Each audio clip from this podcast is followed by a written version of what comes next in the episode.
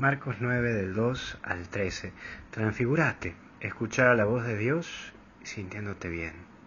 Por eso el primer punto es, lo llevó a un monte, es ese lugar donde se encuentra con Dios. El monte es el lugar donde al bajar hay un cambio. Subiste de una manera y bajas de otra. Y seguramente que tu monte puede haber sido un retiro espiritual donde te encontraste con Dios, o una misa, o un encuentro con la palabra. Ese lugar donde fuiste, pero cuando te encontraste allí, volviste de otra manera. Ese monte es el cual vos tenés que buscar para hablar con Dios. Sí, buscar, transfigurarte y ese lugarcito donde vos y Dios están juntos. Buscate ese momento en tu día, en la mañana, en la tarde o la noche, que te permite escuchar a tu Padre Dios, que te habla a vos y que vos hablas con Él. Puede ser en tu cuarto, en tu casa, en el oratorio, en la capilla de adoración al Perpetuo, al Santísimo, no sé, Solo vos tenés que buscar ese lugar. Es tu lugar. Ese lugar donde vos y Dios están en un solo punto, en tu corazón. Y capaz que es esa capilla donde te sentís feliz cada vez que vas, los sábados cuando vas a dar catequesis, y es ahí donde te sentís pleno. O capaz que es en esa misa donde ese cura con que vos vas a la misa te mueve el corazón.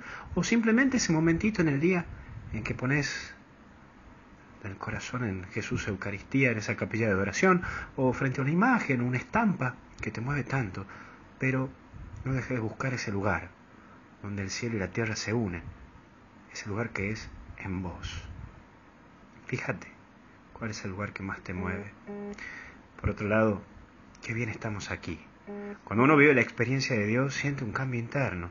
Allí es donde aparece la verdadera conversión, en donde a través de ese encuentro fuerte con Dios uno quiere quedar allí. Creo que todo, todos tarde o temprano experimentamos ese, ese monte donde hay un cachito del cielo.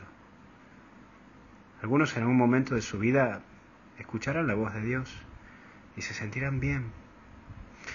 Alguna vez escuché a alguna persona que me decía que cuando lo operaban veía una luz blanca que lo llamaba y que sentía mucha paz, o había otra persona que me decía que había visto un jardín grande y hermoso hay otros que dicen, padre, he pasado una experiencia hermosa, me he sentido muy feliz, me he sentido muy bien. Pero bueno, esas cosas que uno tarde o temprano va a experimentar. Yo creo que nadie se va de este mundo sin haber experimentado en algún momento de su vida un cachito de cielo. Bueno, pensá cuál habrá sido ese cachito de cielo en tu vida.